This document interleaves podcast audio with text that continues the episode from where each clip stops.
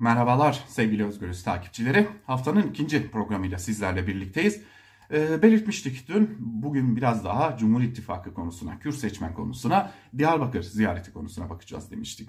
Şimdi hemen programa başlarken şöyle bir e, bilgi verelim. Önemli bilgi hemen programın başında verelim. Malum Tarım ve Orman Bakanlığı'nda bir e, koltuk değişikliği yapıldı. Pakdemirli gittik, Kirişçi geldi. Ama biz burada Özgürüz Radyo'da, YouTube kanalımızda da söylemiştik ki e, Tarım ve Orman Bakanlığı için uzun sürede Tarım ve Orman Bakanlığı koltuğunda oturmuş Diyarbakırlı bir isim olan Mehmet Mehdi Eker'in adı geçiyor. Hatta Mehmet Mehdi Eker'in kendi yakınlarına da yeniden bakanlık koltuğuna oturacağına dair bazı bilgiler verdiği de kulaklarımıza gelmişti. Biz de bunları sizlerle paylaşmıştık.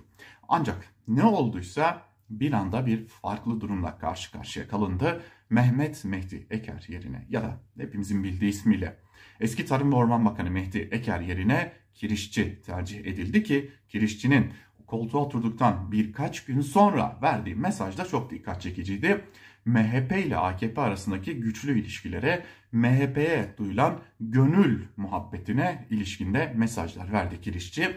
Bu esasen Mehdi Eker'in belki de o koltuğa neden gelmediğinin ya da neden getirilmediğinin de önemli bir işareti olarak karşımızda duruyor. Bu bilgiyi de paylaşmış olalım. Gelelim MHP lideri Devlet Bahçeli'nin mesajına. Kılıçdaroğlu'nun Diyarbakır ziyareti sırasında sosyal medya hesabından yaptığı ve ağır ifadelerle Kılıçdaroğlu'nu ve Diyarbakır ziyaretini hedef aldığı mesajlar tartışılmıştı ve dün de aktarmıştık. CHP'li bir kurmay da bu mesajlar bize değil iktidara yönelik demişti. Şimdi hatırlayalım geçtiğimiz günlerde söylemiştik. Hatta genel yayın yönetmenimiz Can Dündar da AKP bir dizi görüşmeler mi yapıyor sorusunu sormuş. Avrupa'da Kürt siyasetinin temsilcilerinden bu soruya evet yanıtını almıştı ancak Kürt siyasetinin pek de AKP iktidarına güvenmediğine dair de bir bilgiyi paylaşmıştı. Bu bilginin benzerini biz de geçtiğimiz haftalarda yine Özgürüz Radyo'da paylaşmıştık. Peki bu tarz görüşmeler sürüyor mu? Bildiğimiz kadarıyla kısmen de olsa sürüyor. Ee, öte yandan Türkiye içerisinde de belli görüşmeler var. Defalarca söyledik bir kez daha tekrarlayalım ki Türkiye'de de Cumhurbaşkanı Erdoğan'ın önemli danışmanlarından bir ya da ikisi, yine AKP'nin MKYK üyelerinden bir ya da ikisi çok sık bir şekilde Diyarbakır'da temaslarda bulunuyor. Sık bir şekilde Avrupa'ya gidiyor, burada görüşmeler yapıyor. Ee, yine acaba HDP'siz ya da başka bir biçimde çözüm mümkün olabilir mi sorularını araştırırken öte yandan da MHP ile ittifak çerçevesinde iyice kopan ve yine ekonomik kriz gerekçesiyle aralarının daha da açıldığı Kürt seçmeni yeniden kazanabilir miyiz soruları var. Fakat AKP'nin burada karşısına bazı önemli sorunlar çıkıyor. Bir, bu sorunlardan birinden bahsetmek gerekecek ki e, uzun zamandır Cumhurbaşkanı Erdoğan'dan randevu isteyen bazı milletvekilleri var. Gelin görün ki bu randevu bir türlü verilmiyor ya da alınamıyor.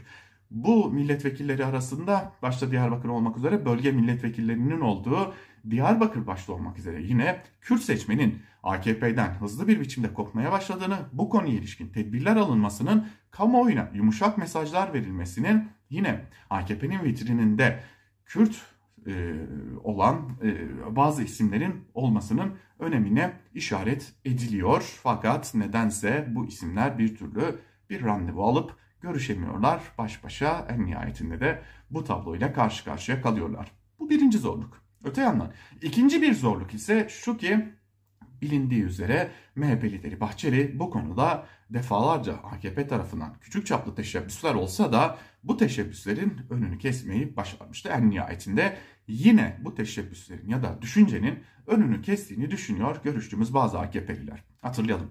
Geçmişte Bülent Arınç Kürt siyasetinden bazı isimlerle görüşmüş ve bu görüşmelerinin ışığında bir canlı yayında açıklamalar yapmış. Nihayetinde Devlet Bahçeli'nin hedefi olmuş ve görevinden e, Cumhurbaşkanlığı Yüksek İstişare Kurulu üyeliğinden istifa etmek zorunda kalmıştı. En nihayetinde e, Bülent Arınç'ın bu görüşmeleri e, kimin talebiyle yaptığı da hepimizin malumuydu. En nihayetinde yine bitirirken söylemiş olalım ki AKP e, Diyarbakır başta olmak üzere birçok noktada oy kaybederken CHP yine Diyarbakır başta olmak üzere bazı illerde ve bazı noktalarda oy oyunu artırmaya başladı. Bu gelen oyların ciddi bir bölümü de e, AKP'den kopan HDP'ye de oy vermek istemeyen seçmenlerden oluşuyor ki bu durum Cumhuriyet Halk Partisi'nde bir ya da iki milletvekili daha Diyarbakır'dan ya da çevre illerden çıkarma umudunu canlandırmış durumda. Yani kısaca toparlayacak olursak seçime henüz var. Henüz bir vakitimiz var. Fakat Kürt seçmenin gönlünü alma konusu giderek kızışan bir noktaya gelmiş durumda.